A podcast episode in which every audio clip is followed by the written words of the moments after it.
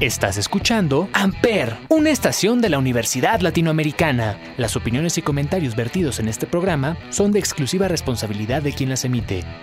Amper Radio presenta.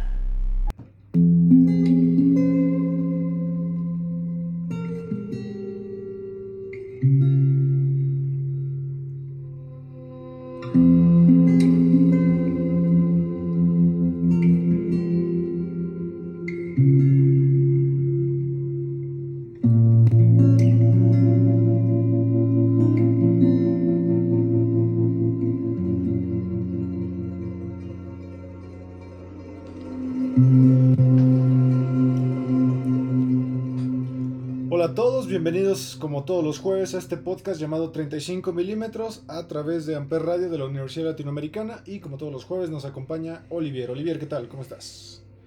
Hola, bien, saludos a todos. Aquí contento de estar una vez más en 35 milímetros por Amper Radio.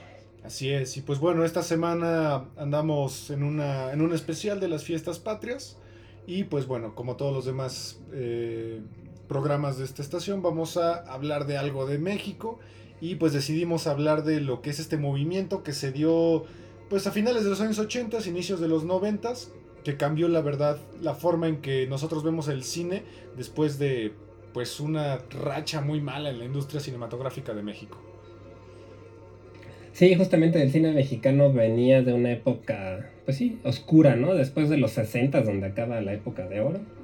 Hay un periodo, pues, de más de 20 años donde pues, se dice que la calidad del cine mexicano decayó totalmente, ¿no? No, se, no significa que no haya buenos proyectos en esos años, pero en general, pues, estaba muy dominado por el cine de ficheras, que se le llamaba, el cine de luchadores también, que tiene, que es de culto también y tiene un seguimiento en el mundo, ¿no? Pero comparado con las obras de la época de oro, pues se consideraba de muy mala calidad.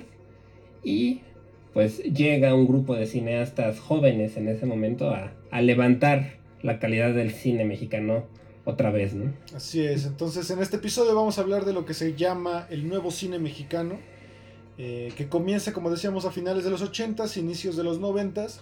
Eh, como trasfondo histórico, pues Miguel de la Madrid era el presidente y pues él como que metió mucha presión a la industria cinematográfica y la puso un poco en estancada, ¿no? Eh, uh -huh. Había mucha crisis económica, mucha crisis social y pues bueno, evidentemente no había dinero para fomentar todo lo que era este movimiento del cine y como tú decías, pues se dio el cine de ficheras, el cine muy este, bueno, para quien no sepa qué es el cine de ficheras es este cine muy orientado hacia el, el erotismo, la sexualidad, eh, pero de muy mala calidad. De aquí salieron gente pues, como Maribel Guardia, Andrés García, Sasha Montenegro, Carmen Salinas. Carmen Salinas, y que pues al final eh, César Bono. Tongolele, ¿no? Tongolele, César Bono, sí. eh, Lin May. Lin May. Y que, que, que, tiene por ahí algunas joyitas, ¿eh? Por ejemplo, sí, sí. Perro Callejero. A mí se me hace una película bastante buena. Que tiene su culto de con Valentín Trujillo. Eh, y que bueno, era mucha comedia adulta. Y que al final, pues mucha gente considera que es la peor época del cine. Porque al final el cine de oro mexicano ya había quedado muy atrás, ¿no? Sí, había mucho cine también, como dices, de para adultos, que muchos lo consideraban hasta pornográfico, ¿no? Películas como Los albañiles, por ejemplo. Ese estilo de películas, ¿no? Entonces por eso pues se consideraba que, que no era de la calidad. Y bueno, sí tenían razón, ¿no? O sea, si comparas lo que se hacía en el cine de oro, la cinematografía, los actores, los guiones, pues nada que ver, ¿no? Sí, aquí, pues bueno, en Estados Unidos y en Europa ya se estaba haciendo como otro movimiento cinematográfico. En Estados Unidos estaba mucho el de moda del slasher, como que el terror se puso muy a la vanguardia. Y en Europa, pues empezaba mucho el cine de autor, como más este, más este introspectivo. Entonces México se quedó muy atrás. Y pues bueno, hasta 1983 se crea el Instituto Mexicano de Cinematografía, que es el IMCINE, que es lo que empezó a devolverle la calidad, ¿no? Sí, se empezaron a.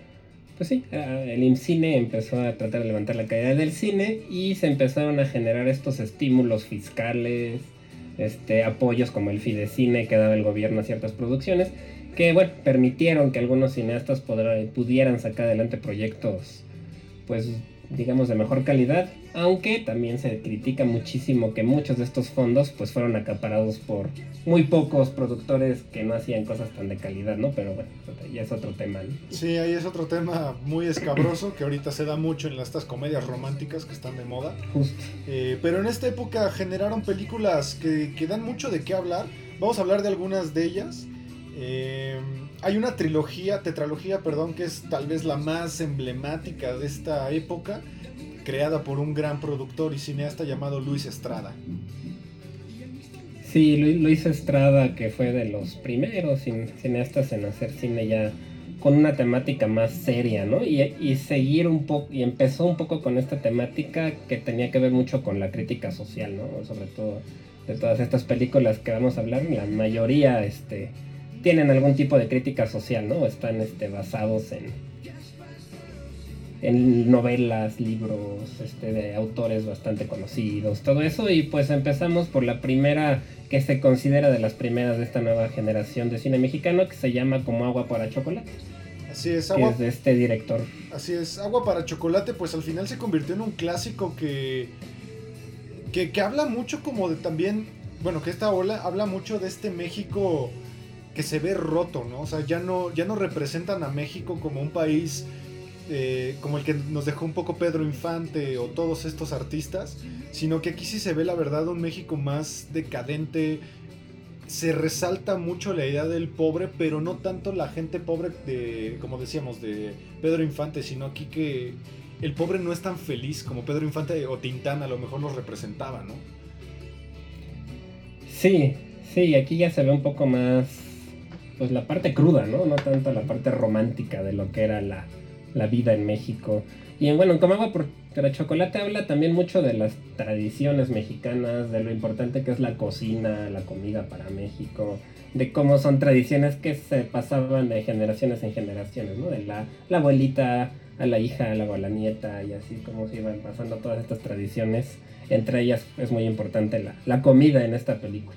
Sí, aquí, aquí también es importante, como decías tú, la tradición, porque se, marca mucho la idea de que la mujer, ¿no? La mujer debe ser esto, la mujer debe ser madre, cocinera y amante, ¿no? Exactamente. Esta es justamente una historia de, de amor, ¿no? En los tiempos de la revolución, donde la hija menor de una familia tradicionalmente era la que no se tenía que casar para poderse quedar a cuidar a los padres cuando envejecieran. Así es, y pues bueno, tiene un amor secreto. Es un, hay que aclarar algo, es un libro, eh, una adaptación cinematográfica de Laura Esquivel, y por 20 años fue uno de los libros más vendidos, gracias a esta En México, sí. Sí, fue un libro muy popular que también mucha gente ha leído, y bueno, de esta novela sale esta película que hasta la fecha sigue siendo muy reconocida. Y es una película muy bonita, o sea, está muy bien hecha, la fotografía está muy padre, las actuaciones están padres, el guion está bien hecho. Entonces es una película que vale mucho la, la pena. Le fue muy bien, tuvo 10 premios Ariel, que son como los Golden Globes, Oscars de acá. Sí, justo. Y algo interesante de esta nueva ola del cine mexicano es que ya se centraba mucho en los personajes, en su psique. Ya no eran como estos personajes cómicos de la fichera que nada más como que aparecían, ¿no? Como muy este muy como de Laura Pico, que eran como sketches. Aquí ya se centra mucho.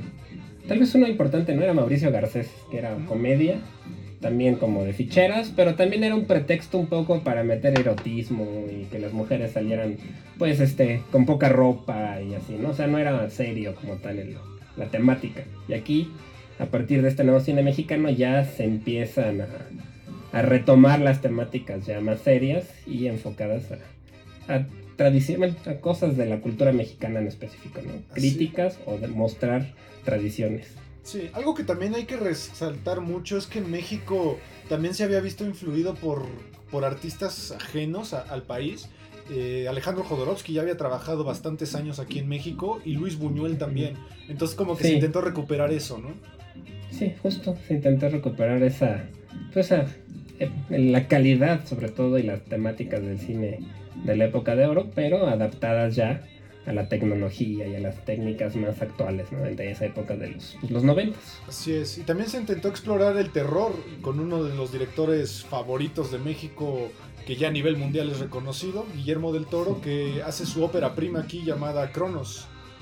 Cronos o la invención de Cronos, que la pueden encontrar de las dos maneras. Esta es una película que si no la han visto, vale mucho la pena porque se ve ya todo la el imaginario de Guillermo del Toro, lo pueden ver en esta película. Y es una película así de terror y es como una vuelta un poco a las historias de vampiros, ¿no? tiene que ver con vampiros, pero no son los vampiros tradicionales. No, hay, hay aquí una, una, vuelta de tuerca a la idea que dices tú de los vampiros. Trabaja por primera vez con un actor que ya se volvió súper famoso, que es Ron Perlman. Que de hecho él lo usa mucho. Es, si alguien no lo ubica, es Hellboy, de las Hellboy de, Guillermo del Toro. Y que habla mucho de esta mitología, como mencionas tú, del vampiro. Eh, pero algo como dato curioso es que nunca mencionan la palabra vampiro en la película. No, nunca se menciona. Nunca se menciona y y sí tiene que ver con sangre, todo esto, pero no es, no es Drácula, ¿no? No es un vampiro de ese estilo, es algo distinto. Y también ya se notaba cómo a Guillermo del Toro le gusta toda esta parte de los efectos, de crear efectos visuales, de diseñar personajes. Sí es. Todo dentro del mundo de la fantasía, el terror, la ciencia ficción, como de esa, de esa vena que ha seguido teniendo. Sí, recordemos que todas estas, estas adaptaciones vampirescas vampíricas venían muy relacionadas de Bram Stoker o de Anne Rice. Eh, como la adaptación de Francis Ford Coppola de Drácula o Entrevista con el vampiro también de Anne Rice. Pero aquí se llevó a un lugar un poco más, más fantasioso, yo diría, ¿no? Sí, que es lo, yo creo que esa es la, la característica de Guillermo del Toro, ¿no? Que de hecho, pues ya todos los conocemos en México, que les dicen los tres amigos, ¿no? A Guillermo del Toro, a Iñárritu y, a Cuarón, ¿no? Y de los tres, del Toro es el que le encanta la fantasía, ¿no? Y, siempre la mete en sus... Y siento que tiene también mucha influencia del realismo mágico, que es un género latinoamericano que empezó en la literatura y después ha ido permeando a otras artes. Sí, algo, algo curioso es que Guillermo del Toro empezó a escribir esta película aquí en México pero lo que él contaba es que secuestraron a su papá en Guadalajara, entonces ellos deciden irse a vivir a Estados Unidos por como que todo el miedo ¿no? que le generó la, situación del país y que el guion lo escribió varias veces, o sea que, que sí le dio un tratamiento bastante amplio, cosa que pues pareciera que actualmente ya solo se escribe y lo que salga, ¿no?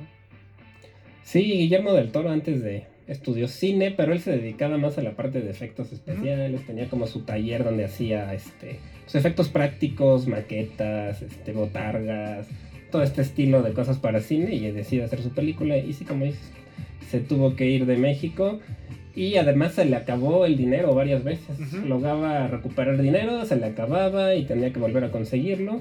Y total que terminó empeñando su casa de Guadalajara para poder terminar la película. Muy al estilo de David Lynch, ¿no? Con Eraserhead. Sí, sí, justamente porque pues en México, como ya platicamos en esta época, no se le apoyaba lo suficiente al cine y al que se le apoyaba pues era el cine tradicional, ¿no? Entonces pues a él le, le costó trabajo, pero gracias a esta película logró demostrar sus, pues, sus dotes de director y lo llevó allá a otros proyectos como La Hora Marcada, ¿no? Que inclusive era un programa de terror en la donde también dirigieron Cuarón, por ejemplo, dirigió algunos capítulos. Sí, muchos empezaron ahí.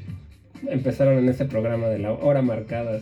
Sí. algo como dato curioso de esta película es que hay una escena donde uno de los actores lame sangre del, piso. Como dato curioso, eh, pues se pretendía que fuera obviamente esta sangre hecha artificialmente, pero el actor decidió que si no era sangre o humana o, animal, no iba a ser la escena y era sangre de pollo, según yo. Sí, Sí, sí, ahí demuestra un poco el compromiso, ¿no? Porque normalmente hubiera sido al revés, ¿no? sí, no me metas sangre real, méteme lo que quieras, ¿no? Que no sea eso. Exactamente. ¿Y de ahí a qué película nos vamos? Bueno, después de, de Cronos, nos vamos a 1995 con otra película que del director Jorge Fons, que es El Callejón de los Milagros, que también fue una película muy exitosa en esa época donde la protagonista es Salma Hayek, ¿no? Esta actriz mexicana que, que la, la, está, la sigue haciendo muy bien en Hollywood ya desde hace bastante tiempo. Sí, fue uno de, sus primeros papeles, ¿no? Como conocidos.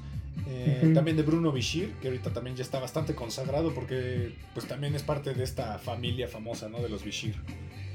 Sí, sí, es parte de, pues, de la élite del cine mexicano, los Bichir, ¿no? Un poco. Y Salma Hayek, pues lo fue, aunque ahora es más de la élite gringa o de Hollywood, más que de la mexicana.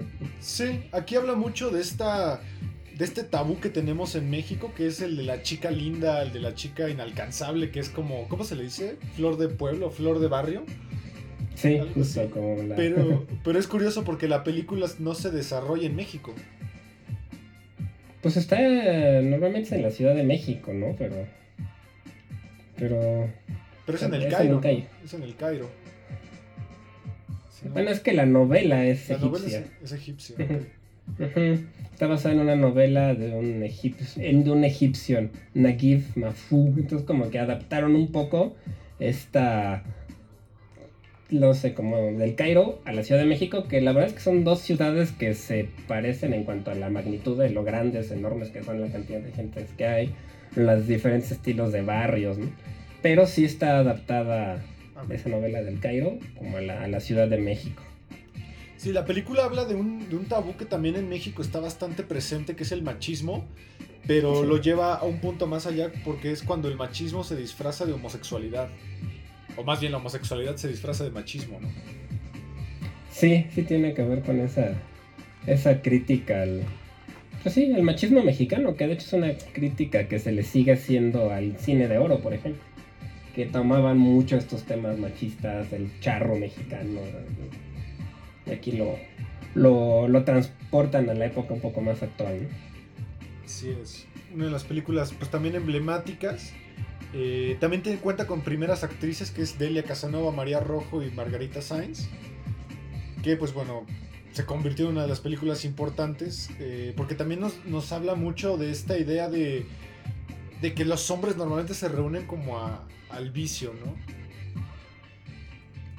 Sí, sí, un poco esa visión tradicionalista del macho mexicano, del sí, que gira en torno un poco al vicio y que mientras más borracho mejor y y la mujer un poco relegada ante esas actitudes.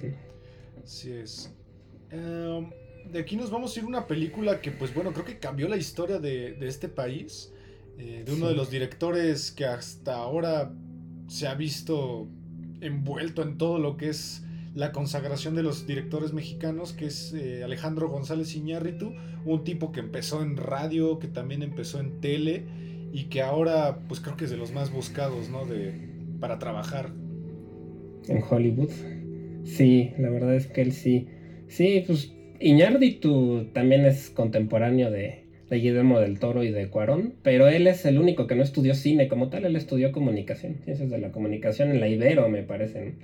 Y estuvo un buen tiempo en la radio y también como director de publicidad, de, anuncios, todo este tipo de, de cosas hasta que pues decide este, llevar a la pantalla la historia de Amores Perros en el 2000, justo en el año 2000, con un guion también muy característico de Guillermo Arriaga, que fue un guionista con el que trabajó bastante, hasta que se pelearon y bueno, ahora ya no trabajan juntos, pero sus primeras películas eran guiones de Guillermo Arriaga. Así es, y, lo interesante de esta película, además de la, historia que es muy, muy buena, muy tensa, es que creo que es de los primeros cineastas en nuestro país, o quizá el primero, que se arriesga a esta propuesta de las historias individuales que terminan entrelazándose, ¿no?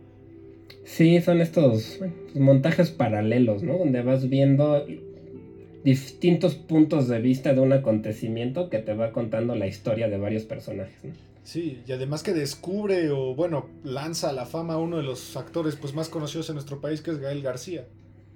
Sí, justo. Gael García pues ya venía desde niño junto con Diego Luna, ¿no? Ellos eran actores de Televisa, tenían su novela esta del abuelo y yo. No sé si la recuerdas, pero yo la veía de niño y yo quería hacer escato o patinete nada más porque ellos salían y se metían al medio. A mí me gustaba mucho esa novela, tengo que confesarlo. Entonces ellos ya eran, desde niños ya eran conocidos, pero aquí fue donde siento yo que, que despega Gael García y a Diego Luna con otros proyectos. Sí, una película bastante cruda, bastante real en cuanto a lo que es la situación del país, porque nos cuenta la historia de Gael García, que pues él encuentra fortuna en las peleas clandestinas de perros. Tenemos la historia de una que es como modelo actriz que pues bueno tiene este romance con un señor de familia y que también tienen un perro involucrado y un vagabundo que pues tiene varios perros callejeros a su alcance y que pues todas las historias se juntan en un choque automovilístico. En un choque, sí, fue algo pues muy innovador para lo que estamos acostumbrados a ver en México, ¿no? Porque este tipo de historias ya desde mucho tiempo atrás como Rashomon, ¿no? Que es esta, el clásico japonés de Kurosawa, donde fue la primera película donde se contó esta estructura. Pero para México era algo nuevo, ¿no? Muy novedoso al ver esto. Y sí, todo es a raíz de un choque. Vamos viendo los que participan en ese choque y sus distintas historias, ¿no? Como cada uno tiene una historia y todos una historia bastante trágica y dramática, ¿no? y que el perro, que el perro tiene una gran aportación, ¿no? Como a, la trama de cada quien. Cosa que también venía manejando mucho Tarantino, ¿no? con esto de Pulp Fiction, en el cual todas las historias se, empiezan a entrelazar, o Reservoir Dogs. Pero aquí lo maneja de una manera sumamente cruda. A mí me parece la, más cruda la del vagabundo. O sea, esta idea de que pierde a su familia y que no se puede acercar a ella y pues se tiene que ganar la vida eh, limosneando o hasta incluso cometiendo asesinatos y secuestrando. Sí, y, además cómo utiliza lo poco que gana para alimentar a sus perros, ¿no? También. Porque no deja de ser un, pues, un humano. Y ahí de hecho el perro como que siento yo que representa esa humanidad por extraño que, que suene, ¿no? Sí, como muy, muy de estos, eh, como que el perro juega un papel del personaje que, que mantiene centrada a la persona, ¿no? Porque al final Gael García en sus, en las peleas de perros, pues termina como ya no queriendo meterse eso por la idea de, de querer a su animal, ¿no? La chica, pues termina también haciendo varias problemáticas porque su perro se va como a un vacío del piso de su casa y, y desesperadamente lo trata de salvar y pues como decías tú, el vagabundo que todo lo que hace, sea bueno o sea malo, es para sus perros. Una de las escenas más interesantes es el choque porque lo que estaba leyendo es que el choque lo hicieron sin permiso. Sí, que lo grabaron en, así clandestinamente, ¿no? Todo en, la calle. ¿Qué es como la colonia Roma? por ahí, no sé según yo es como viaducto, parece como viaducto por ahí. Este, pero sí se grabó bastante clandestino, pero al final valió la pena porque es una película que le fue brutalmente bien. Ganó 11 premios Ariel, mejor película, director, actor. Recibió premios BAFTA a mejor película de, de habla no inglesa. Y, un, y en el Festival de Cannes también le fue bastante bien. Sí, fue una de las películas mexicanas más, más galardonadas. Galardonadas. fuera de, galardonada fuera de México y y sí, le fue bien, inclusive la nominaron a un Oscar. ¿Cierto? Por, por mejor película extranjera. Y pues ganó 55 premios distintos alrededor del mundo. Sí, y que pues bueno, eh, Iñárritu pues empezaría a usar su, su estructura cinematográfica. Después lo vimos también en Babel, que Babel también usa un poquito esta estructura. Y después se aventó proyectos mucho más experimentales como lo que es de Birdman que tiene una sola secuencia. Sí, que ese fue es un plano secuencia. Fingido, ¿no? Fingido, pero bastante bien logrado, ¿no? Aquí ya no. En esta ya no participa con Guillermo Arriaga, pero hasta antes de Birdman habían sido guiones de, Guillermo Arriaga Babel y la otra es este 21 gramos, ¿no? 21 gramos, sí. que también tiene esta estructura. Que la verdad siento que, que son películas que tienen una estructura muy similar y que también todas giran en torno a la tragedia, a, historias trágicas de personajes trágicos. Que a mí, yo creo por eso Iñárritu es del que menos me gusta de estos directores mexicanos, porque son muy dramáticas las historias. Y sí termina uno como muy bajoneado a veces, ¿no? De ver sus Sí. No, todas, pero por ejemplo Revenant me gustó mucho, Berman también. Sí, Revenant es un poquito más de acción, ¿no? Sí, es más acción, Birdman es más comedia. Es una comedia negra. Pero hasta, antes de Birdman todas habían sido dramas bastante dramones, ¿no? sí, duros. Sí, bastante. Que es algo que caracterizó mucho al nuevo cine mexicano, ¿no? Como que ahora sí el drama ya dejaba de ser como muy de telenovela y se empezaba a volver muy real. Sí, se vuelve más crudo y más realista sobre todo, ¿no? Ya te muestran todo tal como es y la crítica a esta sociedad mexicana, pues que a veces que tenemos demasiadas particularidades, ¿no? Así es. ¿Cuál seguiría ahí?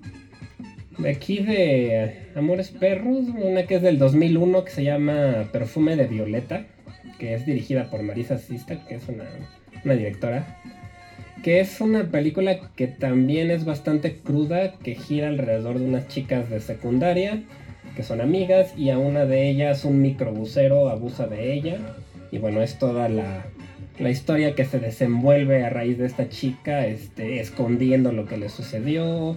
Y bueno, se ve un poco la vida de los de las zonas más pobres de las ciudades y de los adolescentes y chicos que pues que la pasan mal en, en digamos adolescentes, ¿no? Como una coming of age, pero mexicana y más cruda. ¿no? Sí, esta yo no la he visto, pero también he notado que en el nuevo cine mexicano se, se le da mucha importancia al adolescente, ¿no? Eh, sí.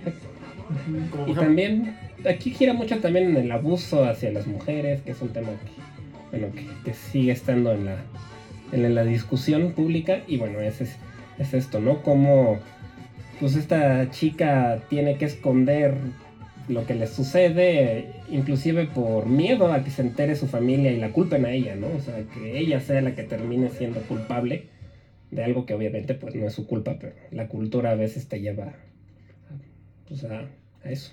Sí, cosa que tal vez la, el cine de ficheras como que ahí perdió un poquito eso, ¿no? Porque ahí exaltaban justamente la sexualidad y enaltecían bastante el hecho de que la mujer tuviera pues muchos hombres, ¿no? Y que el hombre se jactara de acostarse con muchas mujeres. Sí, exacto.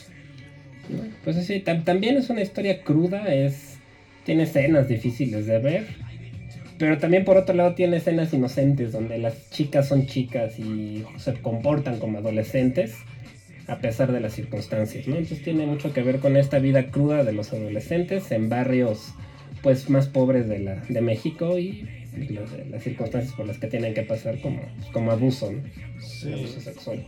Sí, este es del 2001. Yo quisiera hacer una mención especial de una película que estuvo entre estas dos, que es este Por la Libre, porque la verdad es una de mis películas favoritas. Por la Libre.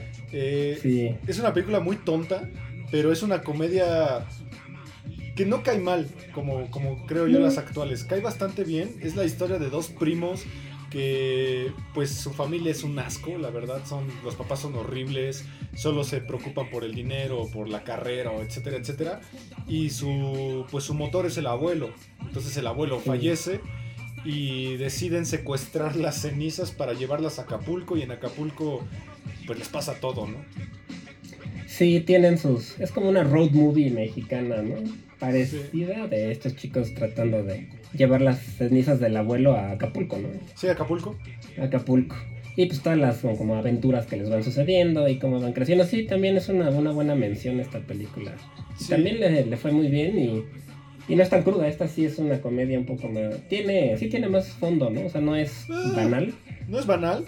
Tiene por ahí un giro de tuerca muy, muy raro. Eh, que de hecho también aquí se enalteció una actriz bastante famosa actualmente que es Ana de la Reguera. Ana de la Reguera, justamente, sí. Es cierto, es una, es una buena. Si no la han visto también vale la pena. Y es de estas películas que, a diferencia de las otras que hemos estado hablando, te dejan como más contento, ¿no? No es, no te apachurran tanto las emociones, sino es más relajada y está buena. Creo que es una peli que cae bien si estás en una edad en la que tus papás son unos idiotas, en la que detestas a tus papás. Porque es justamente esta idea de que tú estás en una edad en la que quieres ser algo, pero tu familia como que te jala, ¿no? A, a ser lo que ellos esperan de ti. Justamente, y, el, esas ganas como de huir un poco de, de eso, ¿no? Y tener un poco más de libertad. Que ahora que lo mencionas, pues tiene bastante que ver con la siguiente, que es Si tu mamá también, que también es de 2001, que también es una road movie mexicana digamos. Aquí sí con estos dos actores que les charolastras, ¿no? Se les dice. Los charolastras. Los charolastras de este, Diego Luna y, Gael García. Una película dirigida por Cuarón, Alfonso Cuarón, y que también tuvo bastante éxito en México y en el mundo. Sí, también él venía de La Princesita, si no me equivoco, que le fue bastante bien. Y aquí también eh, se conoce una actriz que en España es bastante buena, que es Maribel Verdú. Maribel Verdú, sí, es A lo mejor lo ubican de Laberinto del Fauno. sí, en, España es bastante conocida. Y pues sí, es, junto con ellos es la protagonista de, esta película, ¿no? Y pues son, pues son dos chicos pues, adolescentes, un poco a punto de llegar a la adultez ya, que se van de viaje con esta chica súper atractiva y van teniendo ahí varias aventuras, ¿no? Que creo que también en esa época para los adolescentes mexicanos era una película así de, órale, como el sueño que tienen muchos adolescentes en esa época. Sí, porque se intentan ligar como una mujer mayor. Este, Que la mujer también, aquí se ve muy interesante su papel porque ella como que los manipula bastante. Sí, y hasta los, los, hace llegar a, puntos de su amistad que ellos no esperarían jamás. Sí, por ahí una, una escena ahí medio un beso medio incómodo ahí que se da. Este, también habla mucho de esta parte de, lo que es la amistad en la, en la juventud, ¿no? De que muchos decimos que haríamos lo que fuera por nuestros amigos y que a lo mejor no analizamos qué significa eso de lo que sea, ¿no? Claro. Y sí, pues está contada desde la perspectiva de ellos como amigos, ¿no? Y qué les pasó con esta experiencia, con esta chica, donde pues sí, viajan por México y van teniendo ahí sus, sus aventuras y bueno, es ya, la verdad es que ya es un clásico de, del cine mexicano, yo creo, ¿no? Y de, y de Cuarón, la verdad es que sí. Pues, Cuarón sigue produciendo cosas en México a pesar de que su gran éxito lo ha tenido en Estados Unidos. ¿no? Sí, ahí eh, Cuarón tuvo un problema muy fuerte cuando sacó Gravity, porque hasta donde se dice, mm, eh, Cuarón pidió dinero a México para producirla, pero pues el IMCINE y todo eso pues no se lo prestó, entonces él se fue a Inglaterra Inglaterra sí le prestó el dinero y cuando fue nominada a los Oscars, pues México con el rabo entre las patas, pues quería que la pusiera como película mexicana y pues al final él terminó mandándolos al diablo. Y se le acusó mucho de malinchismo y de que pues fue un acto poco patriota. Yo, yo no creo. Creo que hizo no, bien. no, yo la verdad también creo que, que hizo bien. Yo por eso, la verdad, la mayoría de los proyectos de, ellos tres, pues no los considero cine mexicano como tal, porque realmente, pues, por falta de apoyo en México, los tres se fueron. Quizá las primeras. Las primeras, sí. Sí, esta, esta sí es muy, de, muy mexicano, porque está, está esta idea del mochilazo y de que de hecho el manifiesto Charolastra, que estos dos idiotas justamente hacen un manifiesto de leyes y reglas, eh, hablan mucho de, de, chistes que solo entenderíamos aquí, ¿no? De que, que el, el peor equipo en México es el el América, de que pues nunca, nunca te debes acostar con la, chica de tu amigo, cosa que aquí se ve bastante comprometida, ¿no? Sí, tienen como sus 10 mandamientos de la amistad entre ellos, ¿no? Y cómo se... Pues los van rompiendo poco a poco. Sí, de hecho, por la libre y esta son películas muy parecidas. Son similares, solo que yo creo que esta tuvo, sí le tuvo más éxito, ¿no? Realmente. Sí, le fue mejor. Y bueno, las siguientes posiblemente una de mis películas favoritas de la historia. La pondré en mi top 10, sin duda. Y creo que es la mejor película mexicana que he visto en mi vida, a pesar de lo estúpida que es. Eh, y, ya este año se estrena la 2. Estamos hablando de Matando Cabos. Matando Cabos, sí, esta es una película del 2004. Esta es más una comedia, ¿no? Es como, comedia, humor negro, tiene un poco de es un absurdo. Es un absurdo, exacto. Es como una parodia un poco cine negro, también tiene ahí elementos. Y que, que hacen muchos tributos a otros géneros cinematográficos mexicanos, como es el cine de, super, de luchadores. Sí, justo tiene, tiene sus guiños al cine de luchadores. Pues uno de los personajes es un luchador, ¿no? Mascarita, sí. Ajá, está ahí en Mascarita y pues gira en torno como a un, a un secuestro, ¿no? A un secuestro equivocado porque se trataba de secuestrar a un empresario y pues terminan secuestrando a otro, que es el intendente. Y pues se da, es muy parecido a lo que hace Tarantino, como situaciones se, van entrelazando por un error. Y que bueno, descubrió a varios actores también importantes, que es Tony Dalton, que ya se volvió bastante famoso. Sí, hasta en. Bueno, no Breaking Bad, sino en la otra, la de. Eh, Better Call Saul, sale, ahí. Sale, Christoph Rashinsky, que él salía de Telehit. Eh, y también sale de muchas partes, como ahorita en YouTube sale mucho en críticos de cine. Eh, uno de los últimos papeles de Pedro Armendáriz Jr. Y pues bueno, creo que descubrió a uno de los mejores actores que hay actualmente en México, que es Joaquín Cosio. Joaquín Cosio, sí, el cochiloco, ¿no? El cochiloco, sí.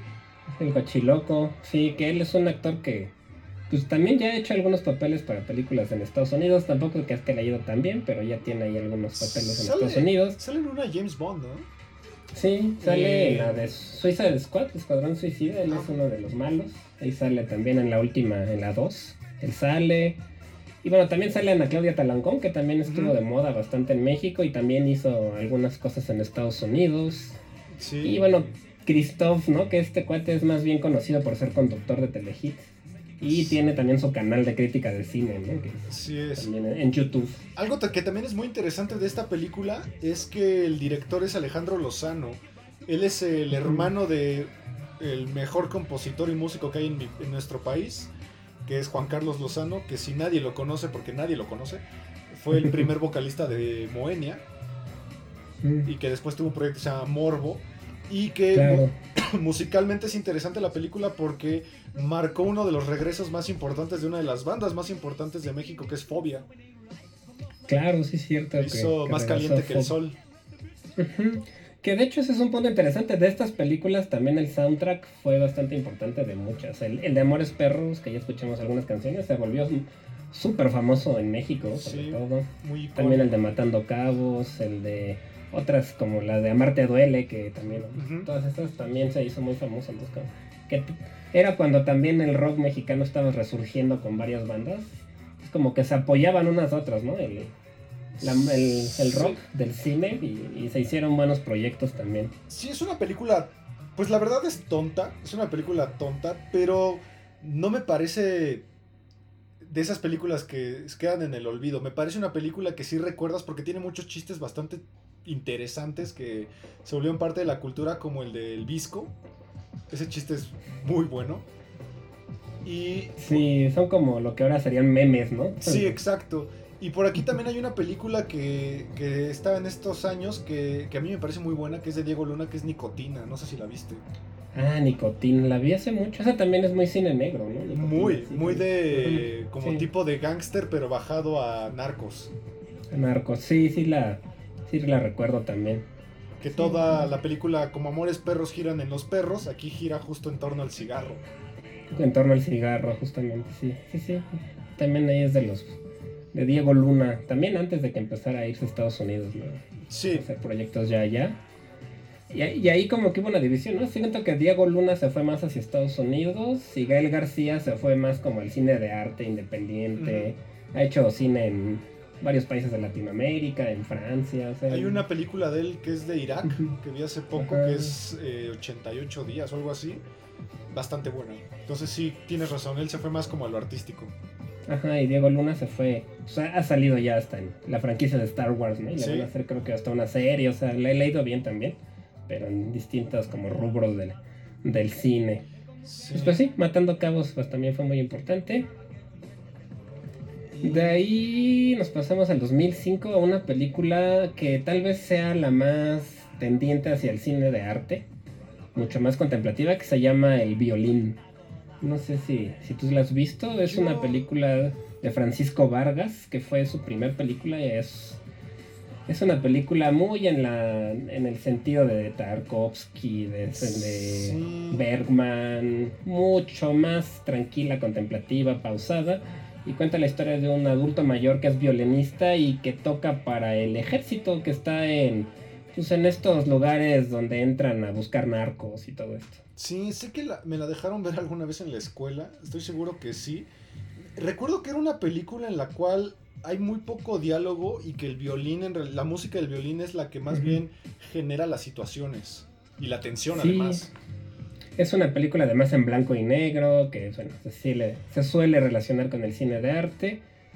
Pero a mí me gustó mucho porque también te muestra esta vida de los pueblos mexicanos que están muchas veces tomados por el narco y por el ejército, ¿no? Y cómo pues, la gente tiene que buscar cómo arreglárselas para vivir en estas condiciones. Sí, aquí también habla mucho de esta parte de cómo, eh, ¿cómo explicarlo? Como que una, una persona se casa a veces con una pasión o con una profesión, ¿no? O sea, a pesar de todo lo que le pasa al señor, el señor jamás deja el, violín.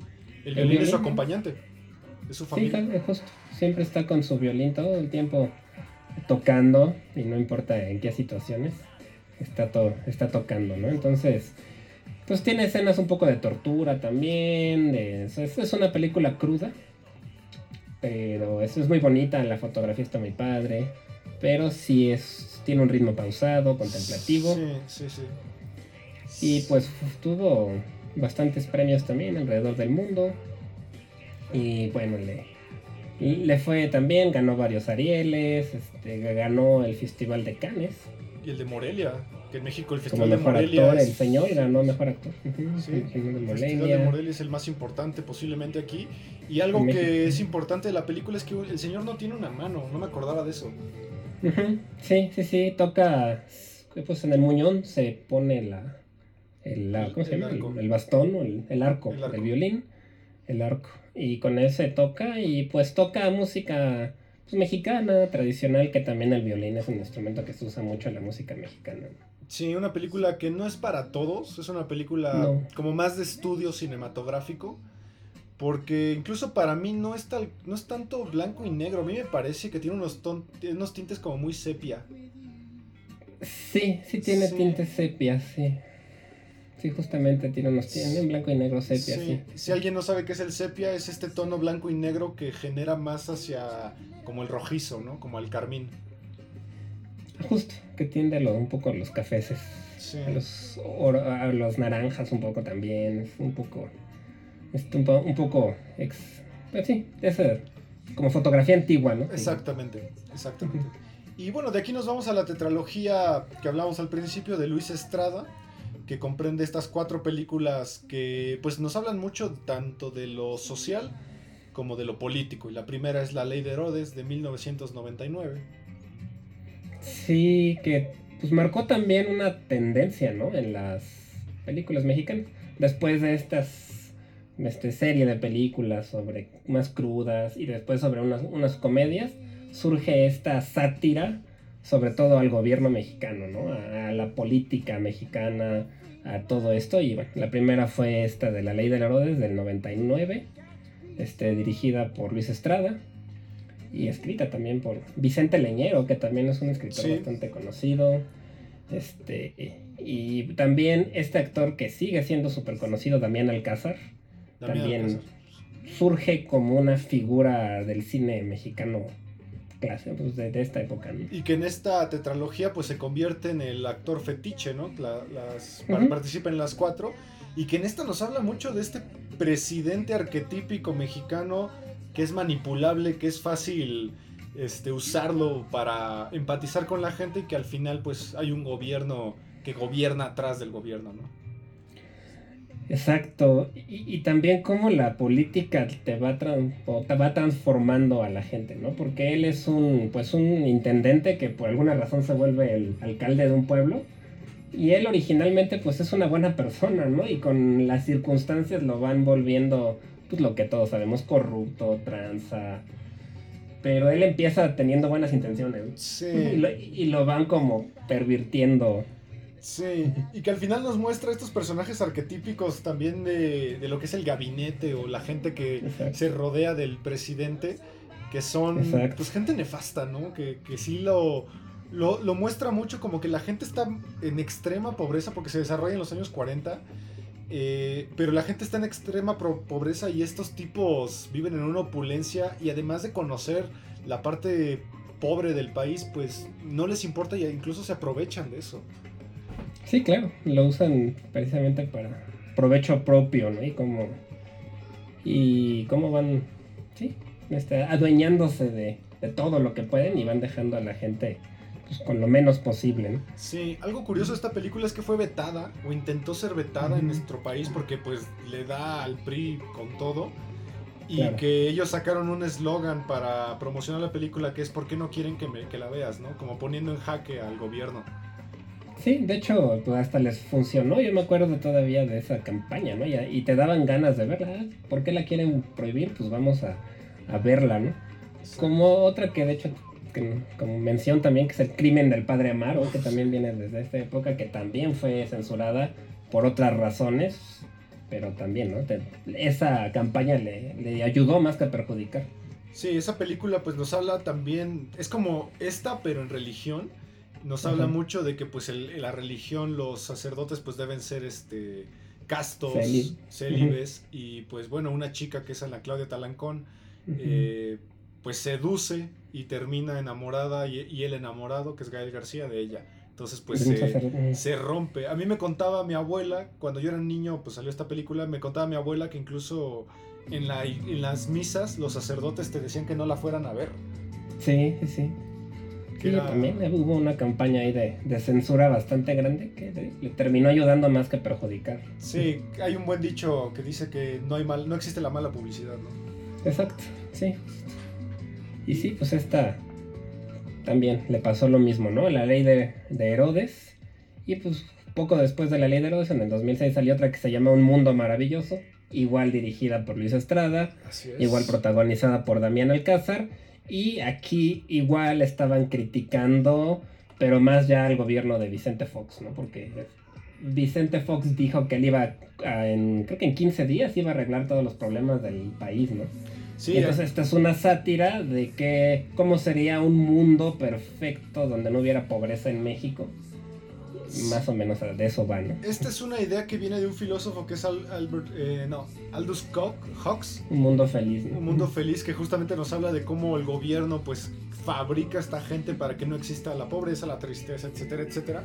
Pero aquí lo convierte en una sátira en la cual un pobre pobre casi a nivel miseria que este por ocho, eh, lo convierten en una figura pública para justamente hablarle a la gente pobre y calmarla, ¿no? De, de, que sí está mal la situación, pero podría estar peor, ¿no? sí, justamente. A mí me recuerda un poco a Truman Show, ese estilo de películas. Tiene cosas similares porque pues es prácticamente el mundo feliz montado por el gobierno y atrás la, lo real, ¿no? La realidad.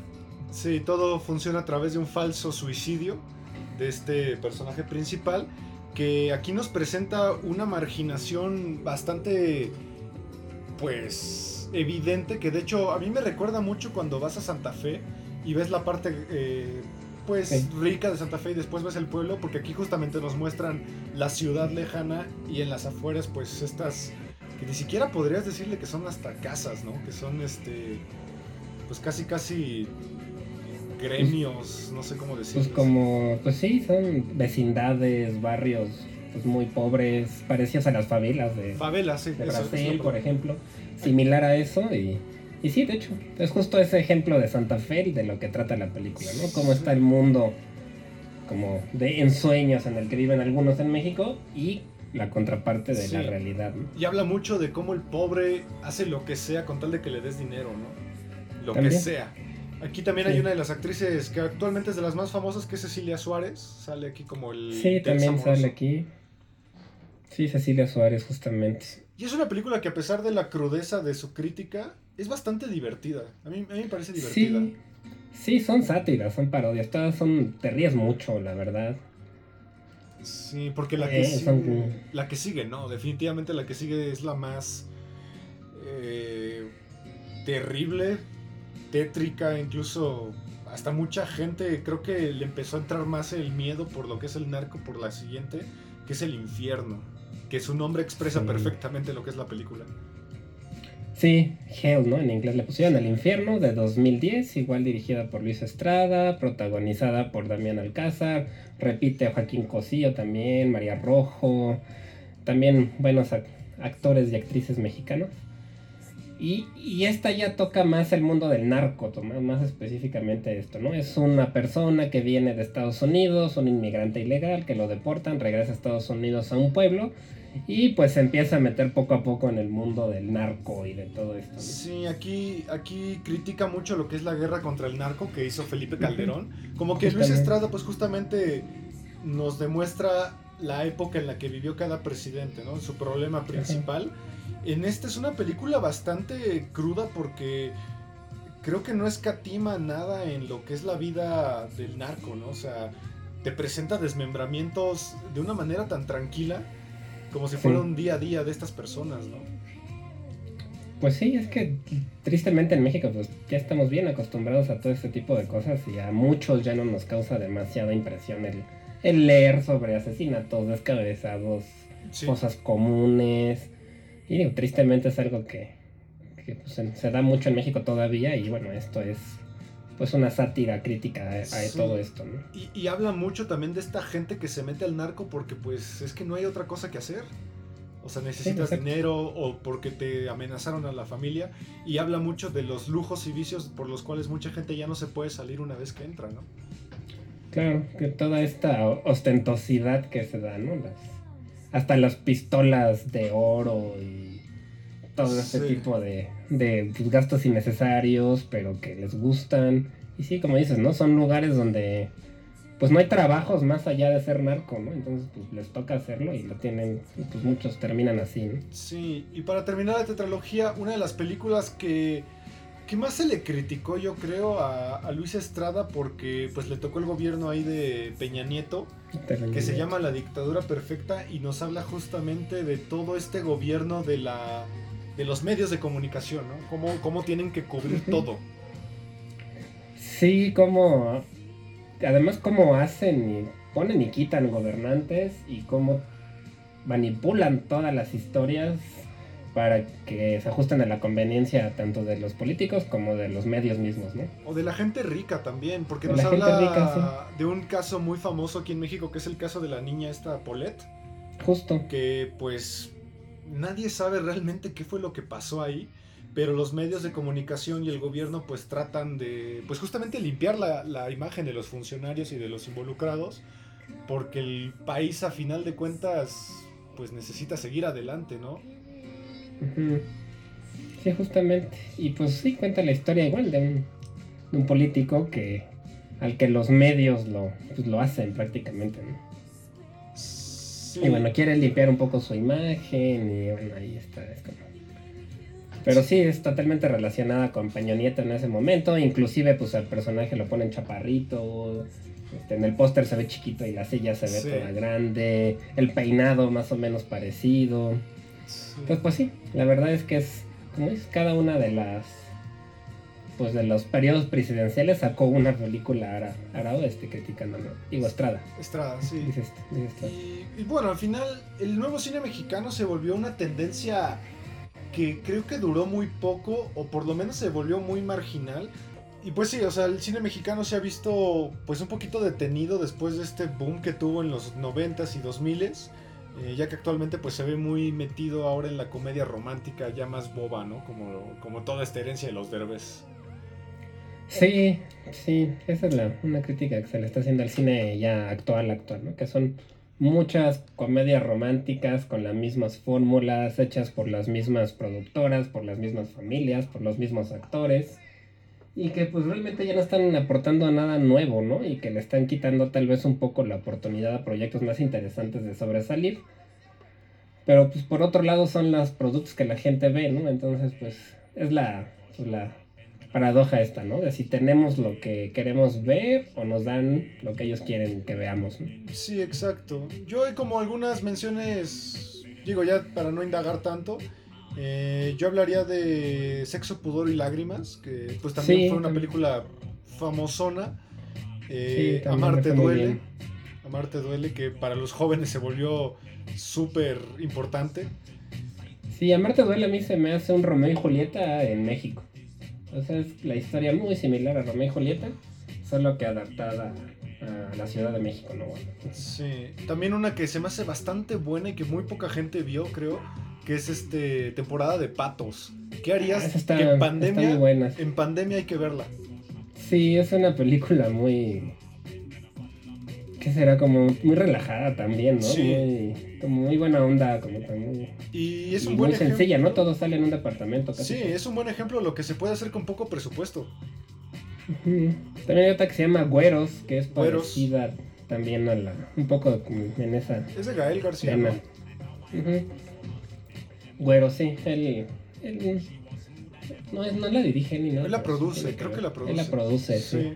Y, en mi opinión, una de las últimas del nuevo cine mexicano que fue como muy buena y pues que no aspiraba como a mucho, es este Nosotros los Nobles.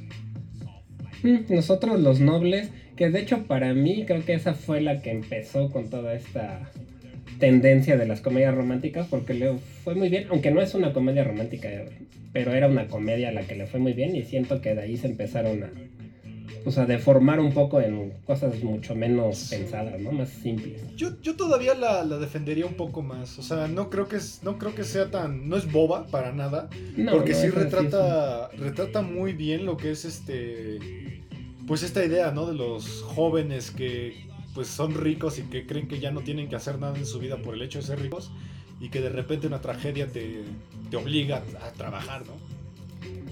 Sí, es así. El papá rico de pronto les dice, ya no tengo dinero, vamos a tener que irnos a vivir a un lugar súper pobre y van a tener ustedes que trabajar y pues ni modo, ¿no? Y es como se adaptan estos chicos fresas mexicanos a una vida pues con escasez, ¿no? Ahí está así. Sí tiene ese. Sí es hay, buena. Hay otra que a mí me parece brutal que se llama Así del Precipicio. No sé si la viste. Así del Precipicio. Me suena el título. que es de Ana de la Reguera y que también habla mucho de historias aisladas que se convierten en una. Y habla de las mujeres, de lo, cómo sufren las mujeres ciertas situaciones de estrés, de adicciones, de violencia. Incluso hay este, un tema ahí sobre el suicidio accidental por, por los excesos. Es una película híjole, que yo no vería estando triste para nada. Súper, súper cruda. Sí, esa creo que no la he visto, pero sí, sí suena, suena interesante. También yo mencionaría un director que a muchos no les gusta, pero que a mí sí se me hace bastante interesante, que se llama Carlos Reigadas. Carlos Reigadas. Es Carlos Reigadas, que él ni siquiera, o sea, no estudió cine, él me parece que es un abogado o algo así, pero empezó a hacer cine y tiene películas que muchos les parecen pretenciosas, pero que son muy artísticas también, igual parecido al violín de ese, de ese estilo, como más de arte, más, más lentas, más contemplativas, con una fotografía súper pensada, que está, a mí me gusta mucho él, la verdad, es, tiene una que se llama Japón, otra que se llama Las batallas en el cielo, Luz silenciosa, y Post Tenebras Lux. son historias. Son historias no que, no que no son sencillas, son medio complejas. Sí pueden llegar a ser bastante pretenciosas, pero siento que, que el estilo que él tiene aporta bastante porque es un estilo muy europeo, digamos, muy de cine, muy de cine de, de autor europeo. Y sí, Sí, creo que actualmente pues el que está llevando un poco el estandarte de este nuevo de esta nueva ola de cineastas jóvenes sería Michel Franco, tal vez, ¿no? Tal vez él empezó con ¿qué? después de Sofía, ¿no? Después de Sofía y tuvo una pues una controversia con su última película porque pues mucha gente le criticó que metió de una manera muy elitista la palabra del white chicken, que es esta esta película de ¿Cómo se llama? Este, Nuevo Orden. Nuevo Orden. Nuevo Orden, claro. Nuevo Orden, que, que, tuvo muchas este, pues, controversias por esto, ¿no? Porque representa, como que trata de hacer una denuncia social, pero al final termina siendo parte del problema. Revés. Sí, termina siendo parte del problema. Sí, intentó hacer como un estilo, como un apocalipsis en la Ciudad de México, donde los, pues las clases altas se levantan contra los ricos, ¿no? las clases bajas contra los ricos. Pero sí, la verdad es que a mí siento que sí se quedó súper corto, ¿no? Sí, en ese caso tal vez yo metería Roma. Que mucha gente también tiene mucha controversia, pero a mí Roma, yo la vi en un punto de mi vida que la tenía que ver. Y bueno, Roma, si alguno de ustedes alguna vez de niños o actualmente tiene una nana o una señora del aseo que vive ahí o que convive mucho con ustedes, vean esa película. Es lenta. Lenta en blanco y negro. Tiene un ritmo pues variado. De repente pasan cosas rápidas, interesantes y de repente pasan muchos ratos contemplativos. Pero a mí me parece una película muy poco apreciada. Sí, yo siento que le pasó un poco lo que nos pasa a los mexicanos, que cuando a algún mexicano le va bien, tendemos a hacerlo menos o a decir que no estuvo, no, estuvo tan vaina, no, no se lo merecía, sí, mejor hubiera ganado no sé qué otra. Y sí, la verdad es que a pesar de que él ha hecho sus grandes proyectos en Estados Unidos, Roma sí es una película mexicana hecha en México, con equipo mexicano, con dinero mexicano. Entonces, esa sí también es una. A diferencia de Gravity, ¿no? Por ejemplo, que pues es más gringa que, cualquier cosa, ¿no? A pesar de que él sea mexicano. Y el montaje, o sea, la idea de representar México en los años 60, 70 y que le saliera tan pulcro. O sea, esta imagen de los cines que los hizo copy-paste y la Roma, cómo la hizo prácticamente de los años 60 y cómo representa el Tlatelolco y todo eso, a mí me parece maravilloso. Sí, el diseño de arte está padrísimo. Yo, yo la vi con mis papás, que de hecho en esa época de los 70 pues ellos eran jóvenes, digamos, este y sí dicen que sí, o sea, que veías la película y sí tal cual era así en esa época lo que retrata, ¿no? La, la zona de la colonia Roma. Sí, sí, es una película que vale mucho la pena ver, pero creo que sí es una película de paciencia. Sí, sí, sí, sí necesitas tener un poco de paciencia y, y apreciar la fotografía también, porque es una fotografía muy bonita que tiene, y es muy detallista, si te fijas tiene detalles por todas partes. Sí, o sea, cuidó todo. Autobiográfica, ¿no? Cuidó hasta el último detalle de todo lo que era la Roma que él recordaba. Exacto. Y a mí me gustó, lo que me gustó mucho de esa película es que además siento que reivindica un poco la imagen de los indígenas mexicanos, porque la protagonista es una mujer indígena que no era actriz, que no era actriz y su compañera con la que interactuó también era una mujer indígena, o sea, utilizó gente real que lo hicieron bien, ¿no? Y la verdad eso hay que admirarle la capacidad de dirigir a una persona pues amateur y que lo haga bien y que transmita. Sí, Siento que, está bien. Es una película que vale mucho la pena, pero sí hay que tenerle cierto amor al cine y cierta paciencia para como que agarrarle bien la convención, ¿no? Sí, sí, definitivamente sí, no, no, no es para todos. Pero sí, vale, sí vale la pena, ¿no? Mucha gente se durmió, le parece aburridísima. sí. que tuvo mucha polémica porque él no quería estrenarla en cines, cuando sí podía, porque, pues bueno, creo que Cuarón puede estrenar donde se le dé la gana. Sí. Pero pues al final le apostó a Netflix, Netflix apostó por él y pues le fue bastante bien, pues ganó, ganó el Oscar. Sí, esa fue un éxito para México y ganó el Oscar. Pues bien, ¿no? Y por, por por, ganó varios Oscars. Sí, en, estos, en esta racha como de 4 o 5 años en el cual Cuarón, Iñárritu y Del Toro pues se apoderaron de los premios, ¿no? Sí, hubo un, fueron buenos años en los que México, bueno, no México, sino mexicanos ganaron bastantes premios en, en Hollywood por la...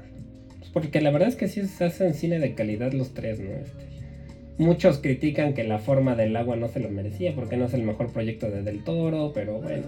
A mí no me parece el mejor, me parece mejor este sin duda el laberinto del fauno. Sí, a mí también. Pero esta, a mí sí me gustó, me conmovió mucho. Me pareció muy lindo. Sí, sí, me pareció lindo.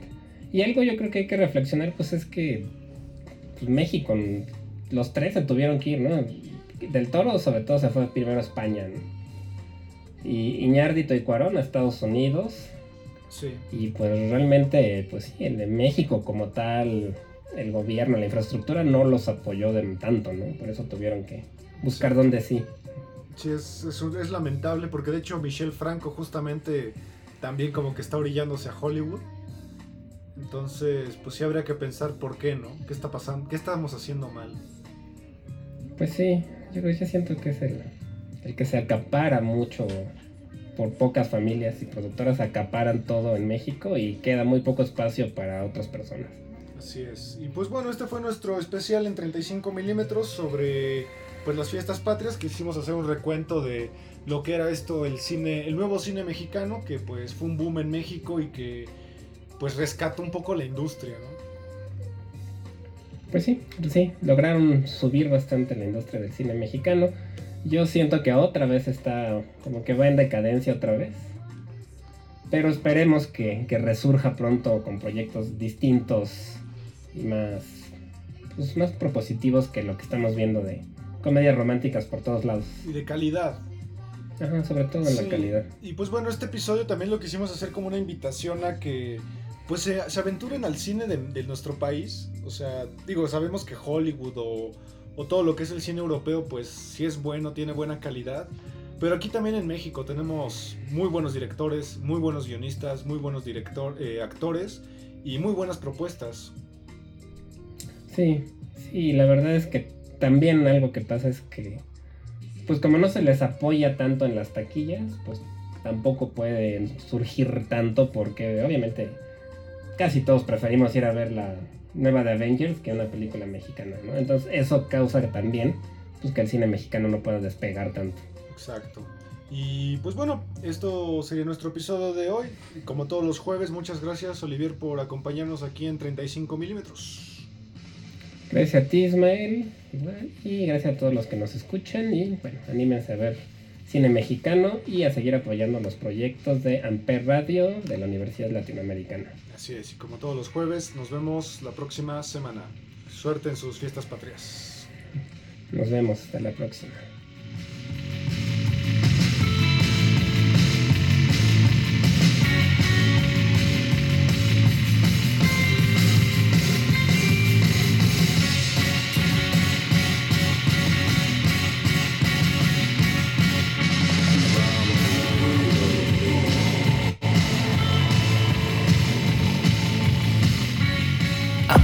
Presentó Amper, donde tú haces la radio.